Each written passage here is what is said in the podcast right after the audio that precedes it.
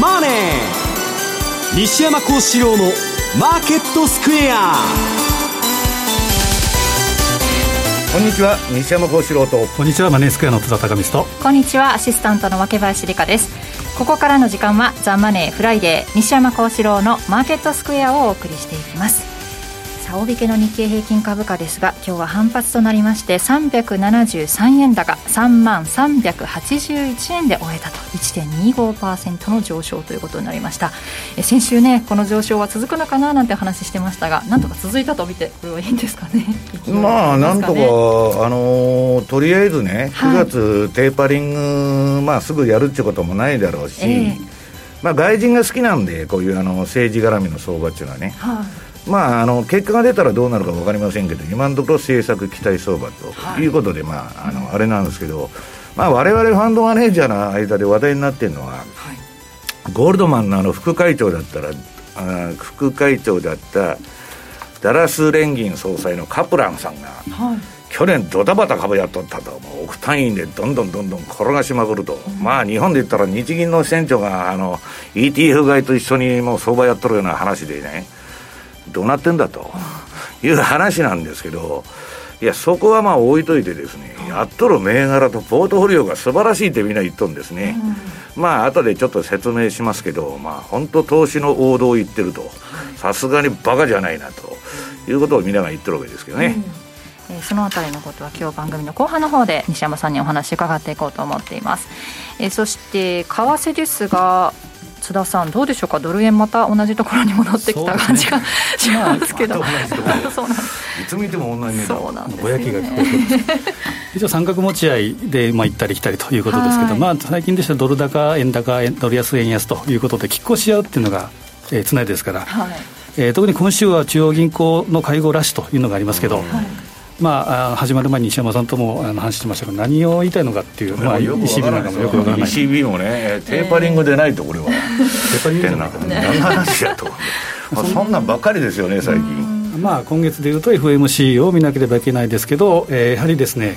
これ、えー、ここのところそうですけど国内でも政局政治。で、えー、9月はですねカナダとかあとはドイツでも総選挙ということですからちょっと政治の季節がやってきたなと。そんな感じがしますね。絡めて為替はどういう動きをするのかというのをお話伺おうと思います。さあこの番組 YouTube でも同時配信しております。資料もご覧いただきながらお楽しみいただけます。あそれと今日は、えー、来週13日月曜日に東京金融取引所でクリック株365新たな取引がスタートすると。金と原油の取引がスタートするということで、えー、今日はですねマネースクエアから CFD ストラテジストの大徳さんにお越しいただいてそのあたりのことについても詳しくお話伺おうと思っていますので、えー、ぜひ YouTube の方でもお楽しみいただけます。資料もご覧いただきながら、えー、お楽しみください。動画については番組ホームページの方にございます。そして投資についての質問なども随時受付しております。こちらもホームページのコメント欄からお願いします。ザ・マネーはリスナーの皆さんの投資を応援していきます。この後4時までお付き合いください。この番組はマネースクエアの提供でお送りします。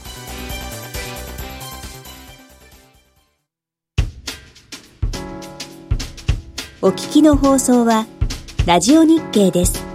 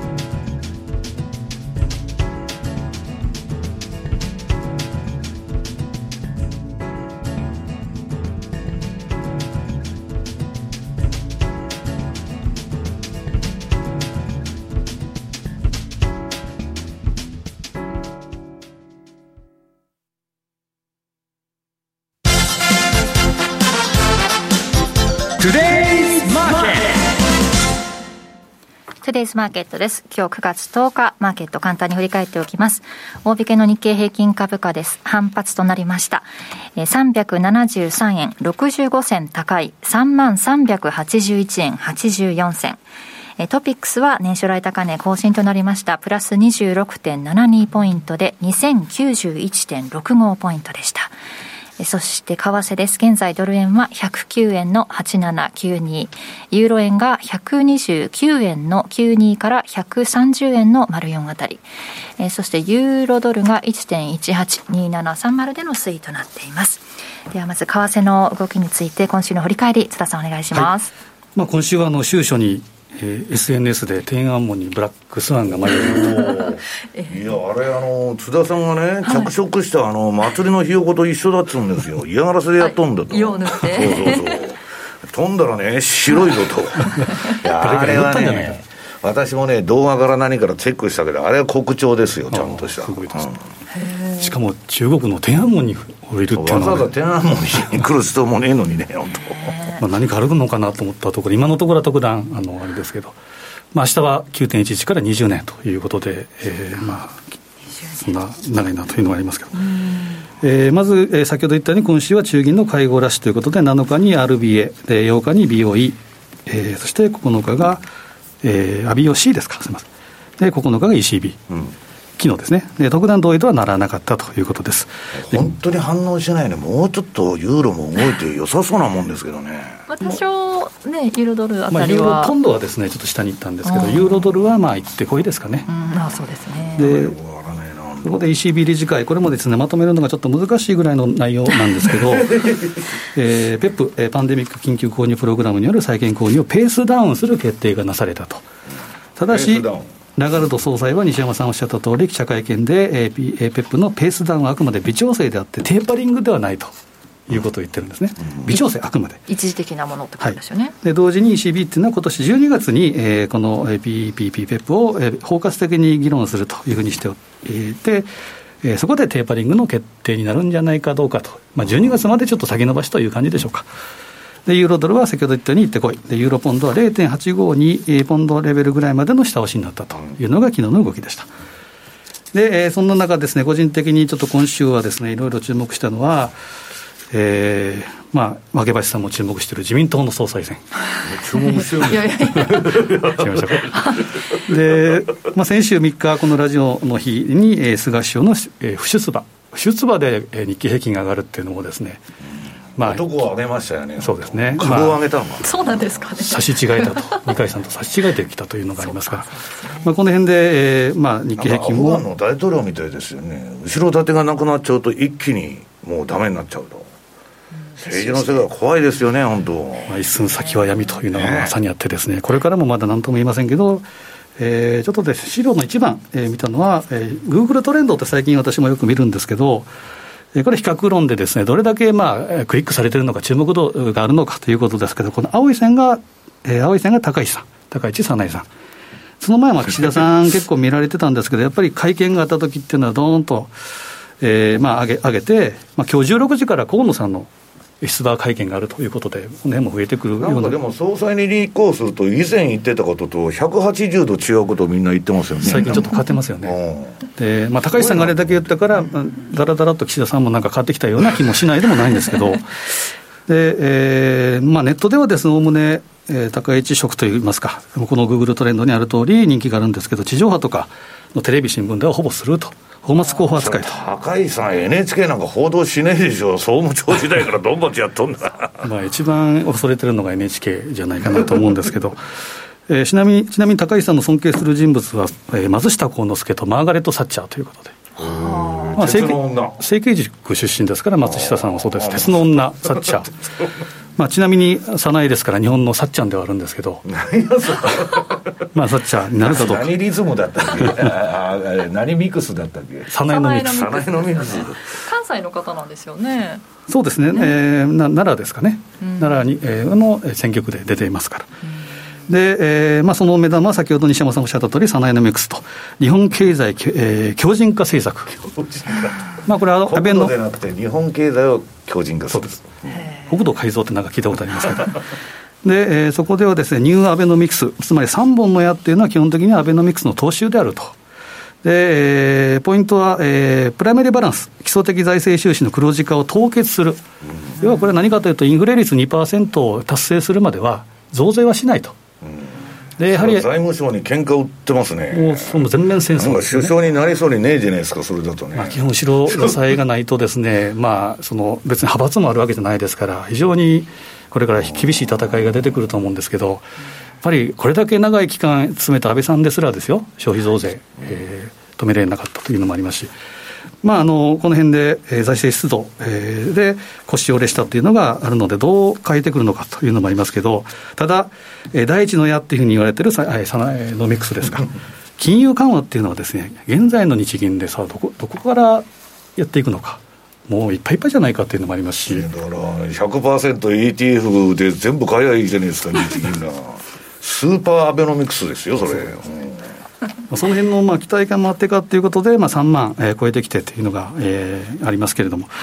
でまあ、ただ、世界的にですね逆方向、つまり世界的な潮流が引き締めに移る中、日本だけが緩和で、周回何週遅れてるのかということですから、まあ、言うなれば、円はまだやっぱ買えないということで、円売りトレードがまだしばらく続くのかなという気がします。えちなみに昨日ネムス TV でも言ったんですけど、2012年11月からのアベノミクスでの対円通貨の仮にですね、10月末、その、ちょうど解散するちょっと直前ですけど、10月末に買って、翌年4月末に打った場合の、え動きなんですけど、ドル円でいうと17円の65、つまり22.13%、半年間。で、5ドル円で18円の27、これも22%。で、ニュージーランドドル円に至っては17円の82ですけど、上昇率は27%以上と、まあ、当然これはですね、金融緩和ということで、まあ、政権交代した上での金融緩和ですから、そのえー、そもそものスタート地点が違うんですけど、うん、まあ、ちょっとその辺も期待されているというのがあります、えー、スケジュールでいうと、17日に告示、まだ来週ですか、1週間ありますからね、まだ何とも言いません、で29日に投開票。であくまで予想ですけど、10月1日に臨時国会を招集して、主犯指名で即解散という話もちらほら出てますし、で11月7日に衆院選の投票が、えー、投開票があるんじゃないかと。つまり、えー、9月から11月までは政治の季節、えー、ちなみに9月20日がカナダの総選挙で、9月26日がドイツということですから、まあ、政治一色になってくるかなということです。まあ、この辺を繰り返しながら、選挙は水物で、政治っていうのはもう一寸先は闇ということですから、あまりそれを政治ネタで、えー、トレードするということじゃなくてですね。まあ、あの期待のうちはいいけどね、結果が出るとね、まあ、しぼんじゃいますからね。まあ、 sell the fact っていうことも十分ありますし、この辺は注意かなというふうに思います。まあ、そこで見たようなやっぱり大きな流れは、バヌ2番のですね、えー、日米株価の月別平均騰落率表でいうと、よくまあ sell in May の2の句で、えーまあ、9月第2土曜日までは帰ってくるなということですけど、セントレジャーデーまでは。うんということは、9月第2土曜日以降は戻ってこいというふうに見ていいと思うんですが、例年、9月は日米ともに株価を下げやすい。中盤から特に弱いんですよね。まあ、今まで10月とか、まあ、最近10月とか多いです、8月とか多いですけど、その前やっぱ9月ですからね、でまあ、先ほど言ったリーマンブラザーズの破綻というのも9月15日、で9.11も当然9月ですし、まあ、この辺はちょっと注意したいのがあります。で、えー、丸3番、大円通貨でいうと、これもですね、大体景色が変わるのが8月、9月のこの線引きから。ただ、えー、大円通貨の、えー、特徴としては、10月に2番底をつけやすいということもありますから。うん、特に5ドルなんてね。そうですね。8月が一番やっぱ下げやすいんですけど、この辺見ていただいたら分かる通り、10月2番底も当然あり得るんですけど、まあ、先ほど言った、えー、経済政策、えー、例えば本邦国内の、えー、その辺のミックスなんかで、これがプラスになるかどうかっていうのも当然ありますけど、大きな流れはこういったシーズナルサイクルがある、えー、シーズナルサイクルがあるというふうに思って、まあ、粛々と、えー、やっていくのがいいのかなというふうに思ってますね。はいということで今週の振り返りと9月相場のアノマリなのかについてもお話しいただきました。さあこの後はですね先ほどもお伝えしたクリック株365で来週13日の月曜日に東京金融取引所に新たに取引がスタートされる金と原油の ETF の上場があるんですがそれについてマネースクエアの CFD ストラテジスト大徳拓也さんにお話を伺っていこうと思っています。以上トゥデイズマーケットでした。お聞きの放送は、ラジオ日経です。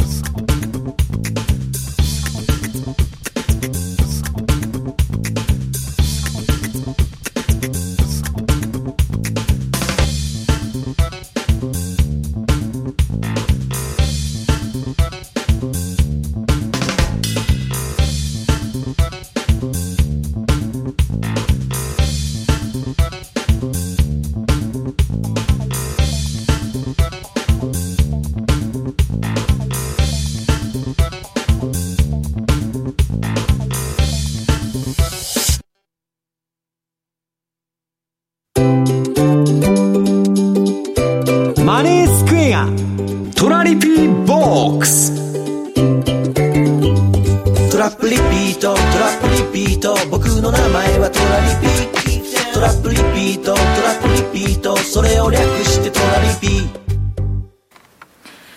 さて今日このコーナーでは来週13日の月曜日に東京金融取引所クリック株365で新たに取引がスタートする金と原油の ETF これに関しましてマネースクエアから CFD ストラテジストの大徳拓也さんをお招きしてお話を伺っていきます。大徳さんよろしくお願いします。お若いですよね。そうです。今年36ですね。36歳。はい。マネースクエアの中では、相場自体は12年ぐらい見てまして、まあ、ややってた時期もあったんですけどね。で、今、あの、今回、あの、9月13日に、はい、あの、金 ETF と原油 ETF が上場、取引所さんの方に上場しまして、一応うち CFD 扱ってるんですけども、こちらの原資産がそれぞれあの ETF っていうことで、この金 ETF、原油 ETF っていう言い方をさせていただいてます。はい。これまでは、えー、株価指数日経225やニューヨークダウなどの4つの指数が中心だったんですがそれに商品の金と原油が加わるということなんですよねこの度。そうですね、はい、あのまあ、あのより広くあの相場見れるようになるんじゃないかなって期待はしてるんですけども、うん、最近結構注目、ね、されてますしこのコモディティというところでも なかなか金と原油ってよく聞きますけどなかなかこう原油って私はあまり身近に感じてないんですけど。ガソリン代ぐらいでしょ？だから。そうですよね、うん、なんかすごく高いあのたくさんのお金で取引しなきゃいけないのかなというイメージがあったんですけども、うん、この資料を見ると必要証拠金が原油 ETF の場合8380円って書いててあそんなもんなのかと思って。そうですね。もうすごい少ないなと思いまして、えー、まあ、とっつきやすい商品になってるんじゃないかなと思いますね。えーまあ、このコロナ禍で結構原油は結構話題にも上がってた時期はあったと思うんですけど、はい、まあ、うちの場合、あの5番のスライドにあるように、はい、まあ、あの4指数ですね、日経225、ニューヨークダウ、ダックス、FTSE100 というところに金、原油が加わる形になるんですけども、うん、まあ、マネースケアのやっぱ、だけっていうところでいくと、やっぱトラリピが使えるっていうところが最大の売りかなとは思いますね。うん、はい、その動きがちょっとあんまり出ていない時でもこのトラリピだったらね。そうですね。取引しやすいと、はいいうことなんですよね。で、まあ、6番のスライドを言っていただくと、はい、あの CFD って何ぞやっていうのが載ってるんですけども、えー、まあ、 Contract for Difference という差金決済取引というところで、うん、まあ、特徴としては、はい、まあ、ほぼ24時間取引ができると、はい、そして売りからできて、レバレッジが効くっていうのがまあ特徴だと思うんですけど、うん、マネースクエアさんでは、この CFD でこの、えー、商品にそうです。扱えるということなんですけれども、そのそもそも CFD とはというところですよね。そうですね、はい、まあ、このほぼ24時間というポイントがまあ最大のポイントだと思うんですけど、えー、まあ、ETF の現物市場って15時で終わってしまうところを、はい、ほぼ24時間トライビで使えるというところで、うん、まあ、見てない時の値動きもまあカバーできるんじゃないかなというところですね。うん祝日もお取引ができるということなんですよね、はい、今や日本ってあの結構祝日大国で世界的に見てもやっぱ祝日多いんですよ。世界で休日の多いそうですよね、これ意外とご存じない方多いんですけど、はい、一回祝日の時のチャート見てると結構動いてたりするんでこの辺は結構アドバンテージになるかなと思ってます、しい思いをせずに。はい。まあ、このチャンネル見ていただいている方はあの FX に関しては結構詳しいと思いますんで、はい、まあ、FX によく似た商品っていう認識でいいかなと思いますね。その状況でこの金や原油なんかにも取り組むことができるとい。うことなんですけれども、はい、その金と原油結構こうあの価格とか推移のこの動きどうなっていくのかっていうのを聞くんですけれども足元改めてですけども西山さんどういう動きしてるか分かりますかね？金はね、はい、この前あのー、なんか紹介してなかったけどガンドラックが言ったように今ちょっとまあ休み気味なんですけど、えー、横ばいでね、はい、これは本来ね年後半に上がる商品なんですよえっと、僕の資料あるかな、えっとね、15ページに出てるんだけど、ゴールドの CFD の冷やしがね、はい、これはね、まあ、トレンドという意味でやりにくいんですけど、はい、これだけね、中央銀行が臨転機回しとる時代に、ゴールドっていうのは、ポートフォリオに絶対入れとかなきゃいけない商品だって言われてるんですよ、まあ、現金紙くずになったら、要するに皆さん、生活がね、えー、成り立たんと、まあ、結局、運用の究極の目的は、うんえー、インフレヘッジ、それには分散投資をしなきゃいけないと、はい、いうことなんです。で、まあ、ゴールドはそんな感じ。あと、原油はね、えっ、ー、と、14ページにニューヨーク原油の CFD の、えー、チャートがあるんですけど、はい、これはね、私の長いね、30年ぐらいのその、30年超の運用人生の中でね、はい、非常にこれやってて助かったと。うん、いあの、原油っていうのはね、トレンドを持ちやすいんですよ。えーからこれ私の順張りチャートでね、うん、チャートが赤くなったら買いで、黄色くなったら売りなんだけど、トレンドの長い期間が売りにしても買いにしても多いでしょ、はい、今最近買いばっかりなんだけど、ただこの銘柄は気をつけないといけないのは、これはね、金と違って年後半はあんま強くない。ところが、12月からいきなり上がり出すんですよ。だからまあそこがチャンスになるんですけどね。はいまあ、あの結局、インフレヘッジという意味では、あのよく私、分散投資出場中んですけど、FX 何十銘柄やったって、同じ動きするんで、分散にならないんです。相関関係のできるだけあの違う動きするものをポートフォリオに入れないといけないと。と、コモディティだとかね、株価指数だとか、あの、FX だとか、いろんなものを入れないと、分散ならない。FX いくら何十銘柄やってたって、それは同じような動きしちゃうもんで、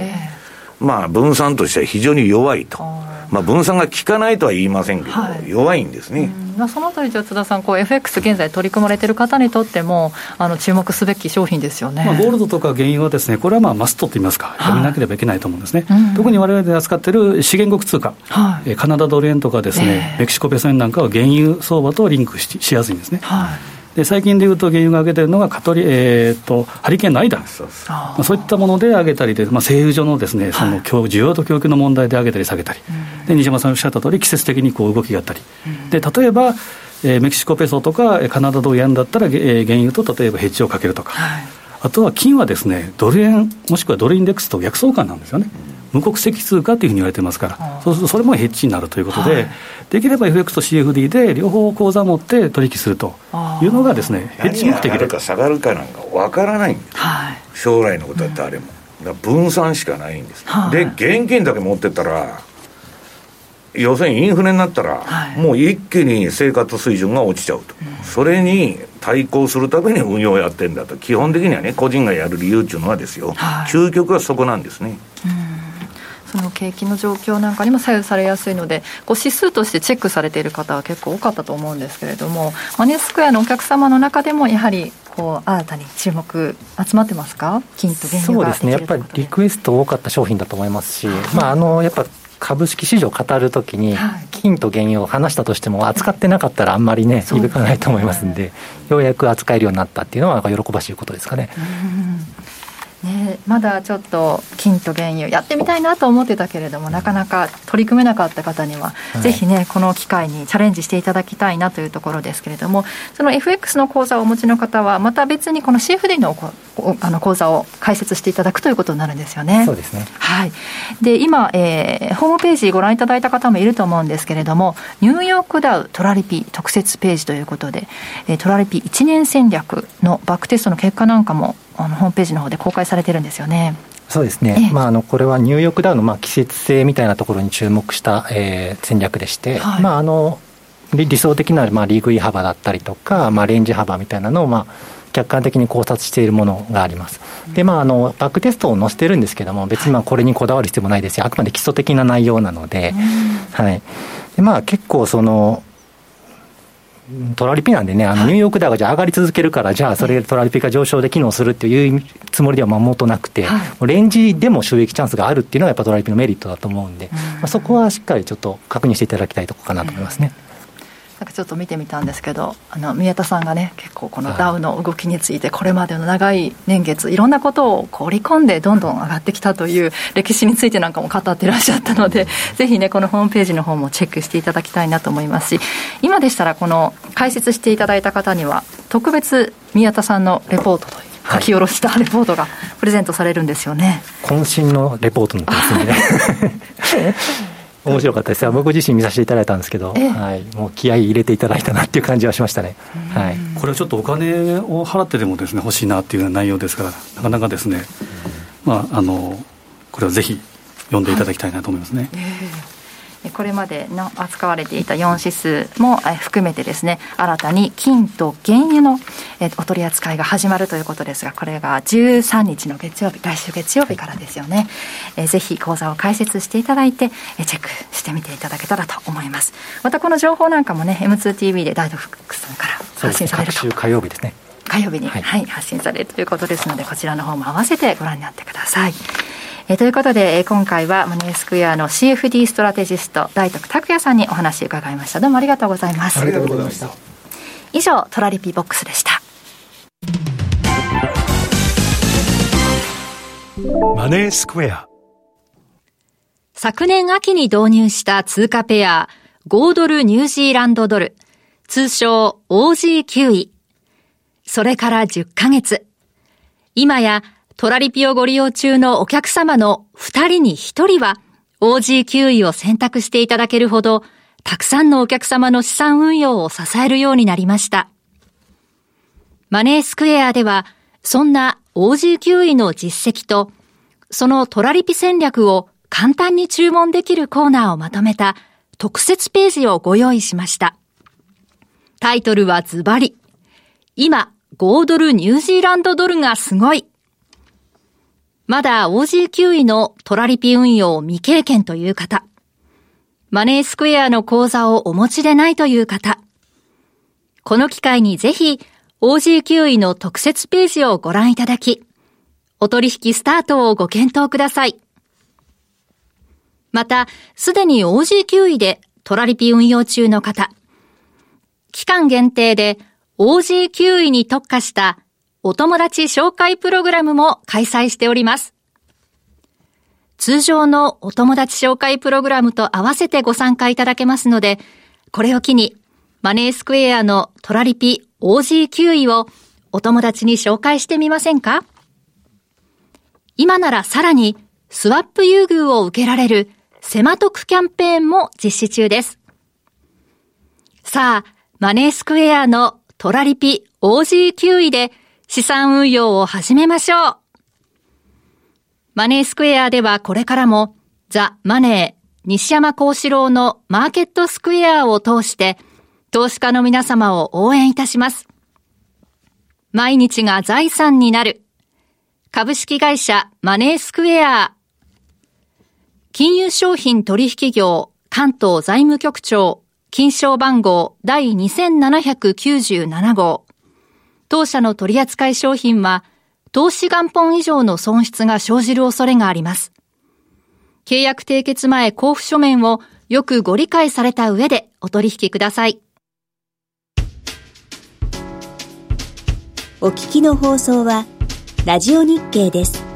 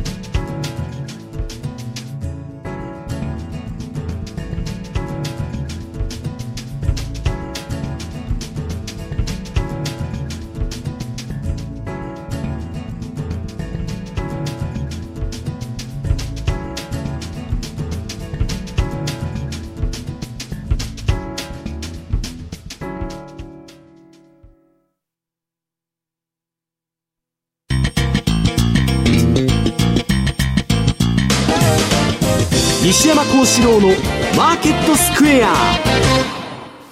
このコーナーではマーケットの見方について西山さんにいろいろな角度で教えていただきます。今日のテーマ王道投資とは何かというテーマですね、はいいやあのー、これね、えー、っとまず資料の1ページから見てもらうと、ええ、まあ、私は FRB の連中だとかね、FOMC のメンバーとか、まあ、連銀とか、まあ、極めて無能な連中だということをずっと言ってるわけですけど、はい、金儲けはうまいんですよ。あの、金融政策が無能なんですけど、はい、何の対処もできないと、資産バブルに対してね。だけど、これね、あの、最初このダラス連銀のロバート・カプラーさん。はい、これがね、まあ、あのー、めちゃくちゃ株やって儲けとると。もう億単位でバタバタやってましてですね、えー、この人、連銀の総裁ですよ、はい、で FOMC の投票権も持っとんですよ、うん、そんな人、株バンバンやってええんかいと、え。ー、何でもあるじゃねえですか、さすがにテーパリングもやめられんなと、こら、はい、自分らそれに乗っとるわけですから、ポジショントークしてね。でもっとね、立ちが悪いのはね、ボストン連銀のえー、ローゼングレンですね。これね、住宅バブルとか金融バブルのこれけしからんっつって、どっちかというと反対しとるんですよ。はい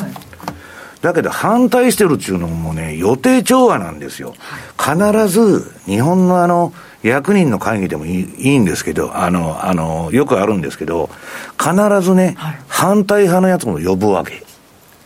一応こういうやつも呼んでますと。はい、だけど最後は賛成するんですよ、どうせ。あの、会社でも一応あの、あの、こういうリスクがありますみたいなことは言うんですけど、最後は社長様に従いますと。そういうあれでね、この人住宅バブルけしからんっつって、住宅セクターにバンバン投資しとると。で、最近この開示せんならんや、せんならんということでね、バンバンもうあの叩いたら埃どころかね、粗大ゴミが出てくるみたいな話なんですよ。で、えー、2ページ。このね、まあ、ダラス連銀のカプラン総裁が、まあ、日本円にして1億を超える株式の取引を、まあ、バンバンバンバンやってると。ね。このダラス連銀のホームページ見たら、カプランさんっていうのはゴールドマン・サックスの副社長だと。副会長であ副会長。で、それ辞めて、ハーバード大学のビジネススクールの教授もやってたと。いろんなね、日本でも社外取締役とか渡り歩いてる人がたくさんいますけど、まあそういうね、超エリートなわけです。で、まあ要するに、2023年まで金利をゼロにせえと。ね。量的緩和なんか、あの、やめたらダメだと。言って株をバンバンやっていくと。いうことでですね、なかなか素晴らしい人だなと。究極のポジショントーク そうそう。いや、こんなことやってええんかいって話なんだけど。で、3ページ見るとね、このダラス連銀のページに、まあ、あのー、このカプランさんがやった取引履歴が載っとるんですよ。すげえと。でね、やっぱりあの、金持ってますんで、ロットが違うんですよ。億単位でやりますからね。はい、あのー、せこい投資はしてないと。金腐るほど持ってますから、こんだけあの、企業渡り歩いてね、金もらってたら、ね、いくらでも小遣いみたいなもんですから、1億なんてね。で、4ページ。まあ、カプランさんがどんな銘柄に取引してなしてたのかと。この利益がちょっと文字が小さいんで、はい、見てみるとね、これは抜群のポートフォリオで、まあ我々もちょっとうなったとと。株式 ETF 不動産などを含めた、要するに33銘柄を保有してると。で、そのうちの8割に当たる27件が100万ドルを超えてる、超えてると、その総額でね。で、個別銘柄何やっとるんやと。まあ ETF とかいろんなものでポートフォリオ、さっき言った私の分散投資ですよ。の見本みたいな、えー、投資してまして、これはね、ヘッジファンドの帝王のレイ・ダリオも顔負けだと。すごく似てる。やってることが。で、個別はね、アップル、アマゾン。えー、なんだ、えー、アップル、アマゾン、アリババ、シェブロン、フェイスブック、ゼネラ、GE ね、ジョンソンエンド・ジョンソン、オラクル、テスラ。要するにですね、まあ、飛び道具もテスラとか入ってるんですけど、もう王道投資なんですよ。ボロ株は全然買ってないと。で、まあこういうことをね、やっとる連中が、まああのー、集まってるわけですよ、連銀とは。どういうやつが選ばれてるかと。はい、いうのが大体見えてくるなと。で、えー、今ね、これで叩かれとるわけですよ、カプランさんは。ねこんな、まあ日本で言ったら日銀の支店長がね、えー、株バンバンやったろと、億単位で。不健全じゃねえかと。こんなことやっていいのかっていう話になるわけですよ。で、今何言っとるかちょっと、うんと、この前5ページ。8日にオンライン形式のイベントに登壇したと。でね、えー、9月にテーパリング発表せ言うとるんですよ、この人。今までは自分が株バンバンやってる時は、元あの、ゼロ金利を長くやれと。で、今度は急にテーパリングでね、えー、9月の介入でね、ああの、会合でね、えー、購入調整の、えー、計画を発表して、10月にテーパリングを開始しろって言ったの。はい、で、この人は、保有する株については今月末までに売却するって言っとるんですよ。今まだあの、利食いで持ってる株も。だから自分が打ったら別にテーパリングやってもどうでもいいわという話なんです。まあ、パーティーをお開きにするのはちょうどいいタイミングだと。まあ、これで叩かれとるんでね。はい、で、まあ、これはアメリカに、えー、限らずですね、どこの国でもこれは何回か紹介してる6ページ。例の津田さんが言ってるブラックスワンっていう本書いたナシーム・タレブさんが言っとんですけど、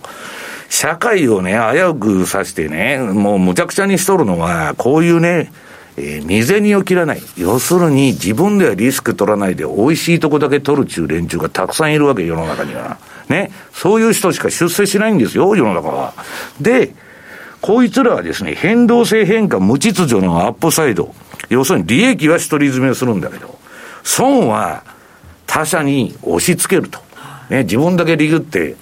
あとは知ったことかと。株が暴落しようがね、何しようが、な俺の知ったことかと。いうことでね。で、まあ、要するに勝ってね、社長だとか、部長だとか、高い、えー、役職に就く人っていうのは、リスクをね、自分で取って、自分のね、えー、行動、失敗したら、私が責任取りますと。部下の責任でも、私が責任取りますと、そういう昭和の時代があったわけ、日本でも。今やですね、担当者責任ですよ、どこの会社でも。上司が責任取るなんて聞いたことない。で、要するにですね、こういう、そのかっての英雄とは逆の逆英雄みたいな奴らがね、どんどんと出現してると。で、まあ、官僚銀行家ダブス会議に出席する国際人脈自慢協会の会員の皆さん、真のリスクを、まあ、取らずですよ、自分で。まあ、要するに権力だけはなんでこんな奴がこんなあのポストについてんだって変な学者がたくさんいますよね。テレビのコメンテーターに出てくるあの学者とか医者とかあんなんでも、私に聞いたらね、東大の教授って電話かかってくるんだってマスコミよく出てきて、大体断ってるらしいですよ。よほど暇な人とかね、変な人しか出てこねえという話でですね、まあ歴史をね、見渡してみてもリスクをね、取らない連中がね、偉そうな顔してわわわわ言っとる世の中だと、ナシーム・タレブは言ってるわけ。こんな時代はね、勝ってなかったと。それほどもう何でもありになってる。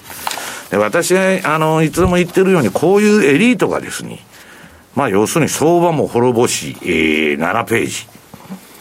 もう要するに頭がいいから人為でね、自分たちの思惑で社会をコントロールできると考えてるんです。で、こういうやつの政策が墓穴掘って、まあ政治家もそうですけど、まあ要するに暴落だとかね、革命だとか戦争だとかね、災いが起こるんだということなんですよ。で、その私が言ってた自信満々のイエレンさん、8ページ。これね、二度と金融危機が起こらないと思うと。はい、ね。えー、わた、えー、私たちの目の黒黒いうちにはそうならないことを願ってるし、そうなると思っていないって。はい、社会主義かよと。要するに、資本主義なんていうのはね、景気上がったり下がったりするのは当たり前じゃないですか。ないって言っとるんですよ。で、今のところそういう政策をプログラムとしてやってるわけですよ。FRB。ひたすら株を押し上げるとかね。えー、不動産価格を押し上げると。誰もね、大衆は家買えないもん、アメリカの今の不動産の値段なんでね、平均年収の世帯が買えないような値段になったって日本の89年と一緒ですよ。これどうすんだよと。いう話ですよね。だけど、この人たちは、さっきのね、ローゼングレンとか、あの、不動産に投資してたんまり儲けて逃げていくわけですよ。で、後の始末は国民に押し付けるという時代なんですね。で、えー、そんなこんなでですね、えー、さっきの CFD のことをちょっと言っときますと、9ページ。えー、要するにもう分散投資しかないと、これちょっとやってる時間がないんでね、はい、えー、まあ後で読んでほしいんですけど、9ページにその分散投資がいかに重要かということが出てると。で、今や10ページ、えー、ビログロースが言ってる現金も債券ももうゴミ箱の時代がこれから来るんだということですね。で、そうは言いながら何を言うとるかと。11ページに SP500 と主要中銀の資産の推移と。この中央銀行だとかのばらまきが止まらない限りは、えー、S&P500 がバンバン上がっていくわけです。はい、永久に上がっていくと。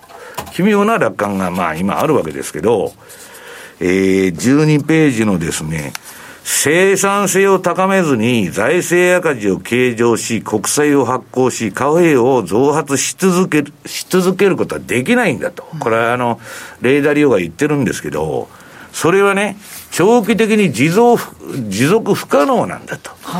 いうことなんですね。まあだから株もドーンと落ちちゃうかもわかんないし、そうするとまた金とかが最終的に上がってくるかもわからないし、気をつけないといけないと。で、あと18ページ。これはね、まあ、あの、中国でね、習近平が毛沢東みたいな政策やっとると。いうことでね、これ日経新聞の記事で、まあ、文革の記憶がよぎると。私が言ってるように、もう中国も、えー、アメリカもですね、今文化大革命の真っ最中なんです。はあで、その横のチャート見るとね、今ね、まあ、あの、紙幣の大大増刷とね、えー、信用創造の時代なんですけど、だんだん戦争と革命の方に近づいてきてるな、ということですね。最後の19ページ。現金の価値が落ちると、大衆は生活に困っちゃうんです。ね。今まで毎月働いて給料入ってきて、それをひたすら積み上げてて預金してたらよかったと。現金が皆さんパーになったらどうするんですかと。ね。こんだけむちゃくちゃな政策やっとるわけですから。だから気づいた時にはもう手遅れなんです。だからそれ、それがね、まあ資産運用の究極の目的っていうのは、インフレヘッジですから、まあ要するに多様な商品を組み入れてね、ポートフォリオを作って、えー、いかなる、まあ私は全天候型ポートフォリオと呼んどるんですけど、いかなることが起きても、はい、えー、大丈夫なようなポートフォリオを作っていくことが大事だということなんですね。うん、ずっとね、インフレヘッジについては、これまでも言われてきたことなんですが、改めて、王道投資とは何かというテーマでお話しいただきました。以上、FX マーケットスクエアでした。マーケット投資戦略さて来週に向けてマネースクエアの FX 投資戦略伺っていきます、はい、さあ来週どんな通貨ペア注目しましょう？その前にあの前半のちょっと振り返りですがやっぱり総裁選に絡んでこう、えー、出てるのがですね、はい、当社のえー、宮田直彦のエリオット波動レポートというのがあるんですけど、まあ、ぜひこれは読んでいただきたいんですけど、この宮田さんが言った自民党総裁選の投開票日、えー、9月29日前後に3万2000円を超えるんじゃないか、日経平均。いう話もあってですね、まあ、その根拠等々も書いてるので、ぜひ、ちょっとレポートも読んでいただきたいんですけど、ちょっと、えー、今日用意したのは、えー、来週みたいのはですね、やはり大変通貨の中でも、えー、緩やかな上昇トレンドで、なかなか西山さん、あんまり面白くないなと番組でおっしゃってましたけど、メキシコペソ、じりじりとこう上げてきてるというふうな状況になっています。で、5円50っていうのを一旦超えてきたんですけど、また、えー、一回割り込んでというのがありますけど、えー、週足のですね、チャートを見ると、しっかりとした下値サポート体ができてるということですから、これだから、金利取りでみんなやってんだから、動かない方がいいんですよ、下手に上がると下がりますから。まさにあの、えー、資産運用の目標っていうのは、インフレヘッジということもあります、分散投資の中の一点として、バタバタやるよりもじっくり持って。っていうのがいいかなと、で下は大体5円40ぐらい、で上が5円60を超えてくると、上に跳ねるような、ちょうどボリンジャーバンドでいうところのスクイーズっていうのが今起こってますから、うん、ちょっと面白いかなというふうに見てます。で、まあ、最後に見たいのは、いつもこの番組でも言う OG キウイ。で、OG キウイの買い持ちをしている方がですね、どこまでちょっと下がるんだっていうふうに心配されてる方も多いかと思うんですけど、えー、26種のエンベロープのプラスマイナス2%とプラスマイナス4%を見ていくと、うんえー、ちょうどマイナス2%返りの1.05っていうのをやっぱり割り込んできて、だらだらときてると、これはやっぱ金融政策の違うということで、まあ、ニュージーランドはやっぱり強気一辺倒ということで、おそらく年内利上げと、うん、ただ、王子、えー、オーストラリア、RBN に関しては、これまた、えー、もう少し先だろうと。方向性はですね、全然その真逆になるっていうことはないんですけど、タイムラグっていうのが当然ありますから、えー、進んでるのがニュージーランド。ということで、OG キーはだらだら下げてきてるということですから、その下にはですね、マイナス4%返りの1.02台っていうのも十分、可能性としてはあり得ると。えー、ただ繰り返しながら、この真逆に動くってことはないので、基本は OG キーは今から買い下がっていってもいいのかなと。でまあ、例えばトラ当社でいうところの会社があって、トラリピを仕掛けていくんですけど、利益確定値幅をとにかく大きく持つということは、買い拾いだけできるんですね、うん、で、そういったものも今からちょっと面白いんじゃないかなと思うので、まあ、大変通貨の,、えー、そのメキシコペセンとは、えー、OG キウイだったら、えー、今から買い下がっていって、1.03割り込んで1.024とか、このぐらいまでを買い下がっていくというふうな、えー、方法も一つありかなというので、ちょっと注目いただければというふうに思いますね。はいメキシコペソ円と OG キウイ来週はちょっと注目してみてくださいえさあそしてちょっと YouTube でねご覧いただいている方にお知らせなんですが、え、先ほどからちょっと機器の不具合で配信が停止してしまっている時間があったようですので、え、後ほどですね再編集したものを本日中をめどに、またあのアップさせていただきますので、あの資料も合わせてご覧いただきたいと思っていた方には、ちょっとご不便おかけして申し訳ございませんでした。えー、また本日中に再編集したものをアップさせていただきます。申し訳ございません。えさて、まあ、先ほど西山さんのお話の中にも、ちょっと中国のお話もあったりして、ね、ブラックスワンの話もありましたけれども、まあ、例のエバーグランデグループのあれで、今、ぐちゃぐちゃぐちゃぐちゃ燃えとるんですけど、あれね、習近平派と江沢民派のドンパチなんですよ、だから、外から見てると、自滅してるように見えるんだけど、さっきの津田さんの政治の世界で、清掃ですから、まあ、どういう落としどころするのか分かりませんけど。まあ今日あのいろんなところにまた記事が出てるんですけどね、それに絡んで、はい、まあ一応気をつけといた方がいいんじゃないかというふうに思いますね、9月後半、あんまりいい相場じゃないんで、えー、はい、それを中心にこうマーケット全体にということも考えられるってことですか？いや、まあ、あのもともと格付けの低い債券でね、それがまあ、あのジャンク債の崩さになっちゃったんだけど、業者もね、結構大量に持っとるところあるんですよ、2社ぐらいね。でそういうのがぶん投げてくるとね、またまあ、一つ損が出ると、なんかリグ、あのー、儲かってるもん、あと、合わせ技で落としたりするんで、まあ、いろんなとこにね、飛び火するんですよ。はい、で、た、その、誰が持ってんのかはっきりしないわけですよ。だけどね、まあ結局我々のね、常識、まああの、資本主義の常識と違うんです、中国は。はい、だから習近平の、その、なんだっけ、政権維持のために、教育からね、えー、IT からゲームから全部今弾圧しとるわけですから、そういう人ら力持ったら困るんですよ。だからまあどういう処理の仕方するのか知りませんけど、まああの、潰しちゃってね、一から国有企業で出直した方が早いということだと思うんですよね。国有化したいと思ってるってこといやいや、したいというか、あんま力持ったら困るんですよ、とにかく。あの自分の喉元にね、なんかやってくるやつは困ると、うん、いうことで弱体化させてるわけですから、うん、まあだからそれはね、予定調和で暴落が起きてるとみんな見て安心してんだけど、えー相場のことはね、そんなのんきなことでええのかいという声も一部飛んでて、はい、まあ、不動産のね、バブル崩壊っていうのはね、まあ日本見たらわかるけど、一番立ちが悪いんですよ。株の暴落はすぐ立ち直りますから。